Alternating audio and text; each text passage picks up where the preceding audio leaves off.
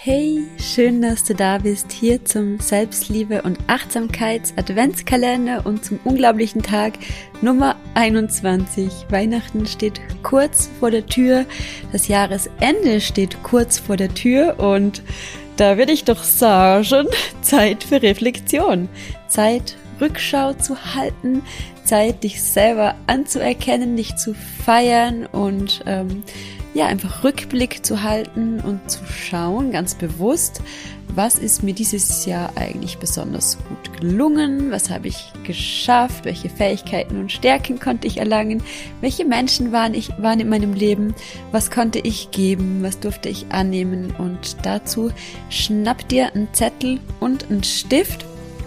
Und ähm, ich stelle ja jetzt ein paar Fragen zur Verfügung, die du dir zum Jahresrückblick stellen kannst. Ergänze sie unglaublich gerne mit eigenen Fragen. Das sind jetzt einfach nur ein paar, ähm, ein paar Fragen, die ich dir mit auf den Weg geben möchte, die ich mir sehr gerne stelle, aber stell dir gerne auch noch eigene, wenn du es erweitern möchtest.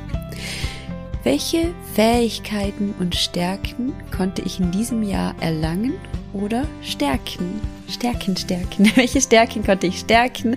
Welche Stärken konnte ich neu erlangen? Welches sind die drei wichtigsten Erkenntnisse aus dem Jahr 2023? Was habe ich Neues über mich gelernt? In welchen Momenten habe ich mich besonders erfüllt gefühlt? Für was bin ich besonders dankbar?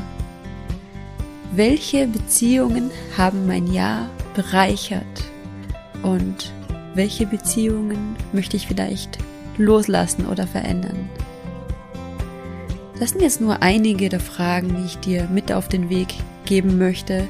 Wie gesagt, stell dir gerne selber noch ein, zwei andere zusätzlich, aber ich finde es immer richtig schön, ähm, Rückschau zu halten, zu reflektieren und einfach nochmal zu sehen, wie krass schön das Jahr war, auch wenn es vielleicht viele herausfordernde Situationen für dich gab, aber es gibt immer etwas, das du mitnimmst, das du lernen konntest, neue Stärken, neue Fähigkeiten, die du kultivieren könntest, Menschen, Herzensmenschen, die dich in dem Jahr begleitet haben, die dein Leben schöner und bunter gemacht haben, etwas, das du vielleicht anderen geben konntest, wo du jemandem eine Freude machen konntest.